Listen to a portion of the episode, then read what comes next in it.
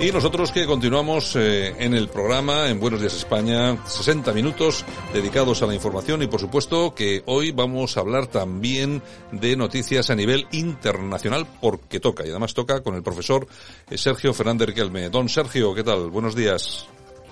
Muy buenos días, Santiago. Bueno, vamos a ver que la cosa está como caldeadita en, en Europa, sobre todo porque hemos tenido noticias eh, en las últimas horas de los resultados en las elecciones en Holanda. Holanda que además presenta un escenario político complicado. Hay un montón de partidos. Sí, en los estados generales o el nombre que tiene el Parlamento de los Países Bajos eh, se caracteriza por una fragmentación tremenda, ¿no? Eh, en estas elecciones han salido elegidos 17 partidos políticos, ni más ni menos, ¿no? Algo inaudito en, en esta Europa casi eh, bipartidista, ¿no? Pero lo más re relevante de estas elecciones, en primer lugar, ha sido la victoria de Mark Rutte, eh, que ha, ha planteado estas elecciones como un referéndum, sobre todo por su viraje un poquito más a la derecha en temas de inmigración, ¿no? Uh -huh. En segundo lugar, por el hundimiento absoluto de la izquierda que no aparece ningún titular, pero los partidos tradicionalmente de izquierda han visto cómo este centro liberal les ha robado el discurso y, han, y no, han desaparecido, pero han perdido gran parte de su poder. Y en tercer lugar, eh, y lo veremos a continuación, es como la derecha mm, extrema, la derecha nacionalista, la derecha más soberana, se ha convertido en la segunda fuerza política de Holanda. Un dato que nadie analiza, que en, en el que nadie repara, pero si sumamos a las distintas eh, formaciones de este espectro ideológico eh, la, eh, suman 28 escaños, es decir, que se convierten en la segunda fuerza política de un país tan liberal, Claro. y tan peculiar como Holanda. Claro, porque aquí el problema es que los titulares lo que, no ven, lo que nos venden es eh, retroceso de la, lo que ellos llaman la extrema derecha en Holanda. Claro, eh, llaman extrema derecha a cualquier cosa. Bueno, si se lo llaman a Vox, ¿cómo no se lo van a llamar a Geert Wilders, no? Que es el partido que ha sido hegemónico hasta ahora ahí en Holanda y es el que ha perdido tres escaños en estas condiciones. De todos modos, también hay que comentar a nuestros oyentes cuando hablamos de Holanda, hablamos de un país con muchos problemas de inmigración y sobre todo de islamización. Claro, y el gobierno de Rute, el gobierno liberal conservador de Rute, cayó por una serie de medidas para eh, controlar los flujos migratorios uh -huh. y, y, sobre todo, vigilar que las ayudas sociales que se daban a los refugiados fueran correctas, ¿no? Y toda la oposición izquierdista y de los verdes izquierdistas, que incluso hay también en Holanda verdes izquierdistas, pues eh, eh, le planteó una moción de censura, le planteó unas nuevas elecciones y al final Rute pues ha demostrado lo que tú señalas, que en Holanda, más allá de la visión que tenemos de un país casi libertario, pues hay problemas de seguridad, problemas de, de, de desempleo y problemas de inmigración que las buenas palabras, como siempre, no solucionan. Bueno, y además que yo creo que, no sé si me equivoco, pero yo creo que Holanda es un, es un territorio histórico, ¿no? En cuanto a este tipo de partidos, a el tipo de partidos para que nos entiendan nuestros oyentes, como Vox, por ejemplo, aquí en España, ¿no? Ya desde la iniciativa aquella de Pin Fortuyn y todo aquello.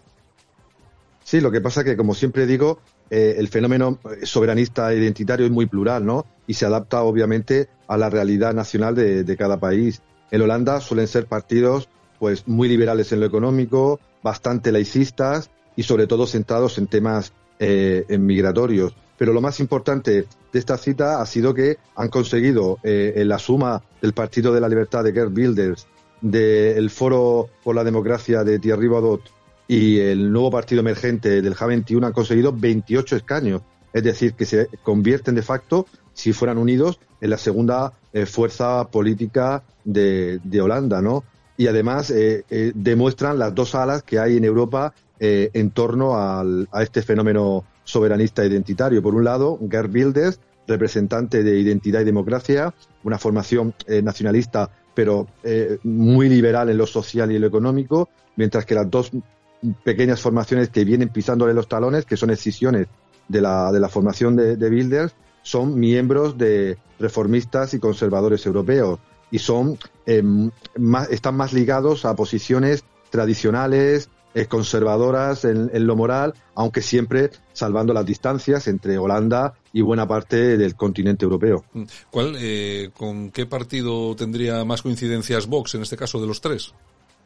Yo creo que con el Foro por la Democracia de, Baudet, creo que es el partido eh, que más se asemeja a los postulados de Vox, ¿no? Eh, sobre todo porque eh, se conecta mucho con esa tradición calvinista conservadora que aún está presente en Holanda, porque Holanda, el paraíso de la libertad, de la tolerancia y del progresismo, tiene en su parlamento, en sus estados generales, tiene hasta cuatro partidos políticos que en sus siglas eh, pone eh, religión, pone eh, cristianismo, pone en algunos casos reformado, calvinista, etcétera, etcétera. Es decir, que en Holanda, pese a todo lo que se dice, hay que investigar, hay que analizar y ver que hay una base social ligada a su tradición propia, un poquito diferente o bastante diferente al resto de Europa y que, asemejándose a España, pues creo que sería la formación de, de Baudet, que es la que más está subiendo, que ha pasado de dos escaños a ocho en estas elecciones del 17 de marzo. Bueno, tú ya sabes que a mí me gusta mucho el tema de esa de la política ficción y si te parece eh, vamos a traspolar, como se dice, ¿no? A extrapolar la, la cuestión y, nos venimos a España. Eh, Vox con 52 escaños, que yo creo que es una formación que ya tiene una fuerza importantísima, incluso ya se están barajando la posibilidad de que aumente incluso el número de escaños. Existe eh, hueco a su izquierda o a su derecha para que puedan aparecer fuerzas políticas como ha pasado en Holanda, esos pequeños partidos, uno con ocho, otro con cuatro diputados? Eh, teniendo la ley electoral que tenemos es difícil, ¿no? Porque en Holanda eh, tiene una ley electoral que permite que 17 partidos políticos entren en un parlamento, ¿no? Y además creo que se presentan centenares, hay una facilidad enorme para formar un partido, para presentarse a las elecciones e incluso para conseguir un escaño con 60.000 votos estás en el Parlamento de Holanda o en los Estados Generales, como se llama. Eh, en España, la ley electoral eh, lo, hace muy difícil, ¿no? Pero en un futuro, y, si y sobre todo si Vox eh, se confirma como fuerza de gobierno, puede alentar a otras pequeñas formaciones a ir a por todas. Es decir, pueden demostrar que también en España, como en otros países, se puede convencer a la población y se puede vencer en, unas elecciones. Posiblemente ese voto surgiría de entornos urbanos, ¿no? Donde es más fácil sacar eh, algún escaño, ¿no? Eh, fuerzas, eh, podrían ser disidencias de Vox si entra en el gobierno nacional en las próximas elecciones, podrían ser nuevas formaciones que tomaran algunos aspectos que Vox, por ejemplo, no ha profundizado mucho.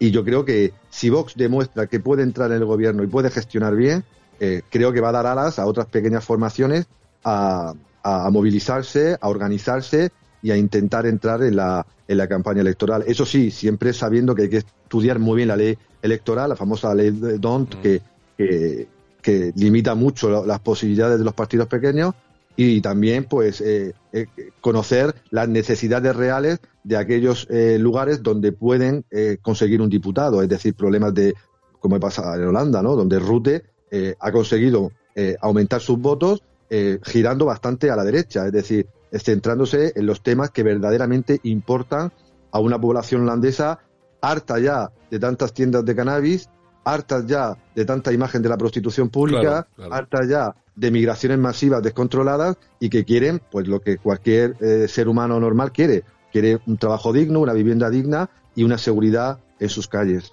Mm, eh, creo que Holanda ahora mismo sería el único país de Europa que tiene en el Parlamento tres partidos de esta misma línea eh, política, línea ideológica, ¿no? No hay, quizá en Italia sí que puede haber eh, dos, pero en ningún otro país existe, ¿no? Existen dos, supuestamente en Hungría, aunque Jobbik, que era la tradicional fuerza nacionalista más radical del país, pues se ha escorado un poquito hacia posiciones de centro para eh, ser aceptada por la oposición a, a Orbán. Como dices, en Italia está la Lega y está Fratelli. Casa Pound estuvo cerca de poder conseguir representación política. Hay fuerzas locales, ¿no? Eh, eh, en este país tan, tan peculiar como, Italia, donde tienen representación en los parlamentos provinciales, pero creo que es un caso prácticamente único, aunque estamos viendo este fenómeno también en países como Dinamarca o Suecia, donde todavía a lo mejor no han entrado, pero ya están apareciendo en los sondeos que junto a las principales fuerzas como los demócratas suecos o, el Partido Conservador en, en, Dinamarca, están emergiendo eh, fuerzas que, según los sondeos, le están a puntito, a puntito de también entrar en el Parlamento. Eh, el, ejemplo más importante sería Francia, ¿no? Eh, si Francia pudiera, con ese sistema electoral a doble vuelta que tiene, pues dar oportunidades al Frente Nacional, quizás llegando al poder también podría que pequeñas fuerzas que las hay, ¿no? soberanistas identitarias, pues pudieran entrar en, en, en el Parlamento. Obviamente depende mucho, como pasa en España con su ley DONT o en Francia con, con ese sistema mayoritario de doble vuelta, eh, que depende del país, depende de las circunstancias, pero es un fenómeno que puede caer o puede bajar por, muchas eh, por muchos condicionamientos, pero que está ahí presente y que incluso en un país tan mm, eh, particular, repito, como Holanda, que nuestra imaginación colectiva no aparece como la cuna de las libertades más salvajes y más amplias, pues resulta que, aunque sean particularmente liberales en, temas morales o en, o en temas sociales, eh, pues hay camino, hay recorrido para fuerzas de, del nacionalismo identitario y soberano. Pues muy bien, profesor Sergio Fernández Riquelme, muchas gracias por estar con nosotros esta mañana y bueno, y tenemos cita para la semana que viene, desde luego. Muchas gracias, es un placer como siempre. Un abrazo muy fuerte.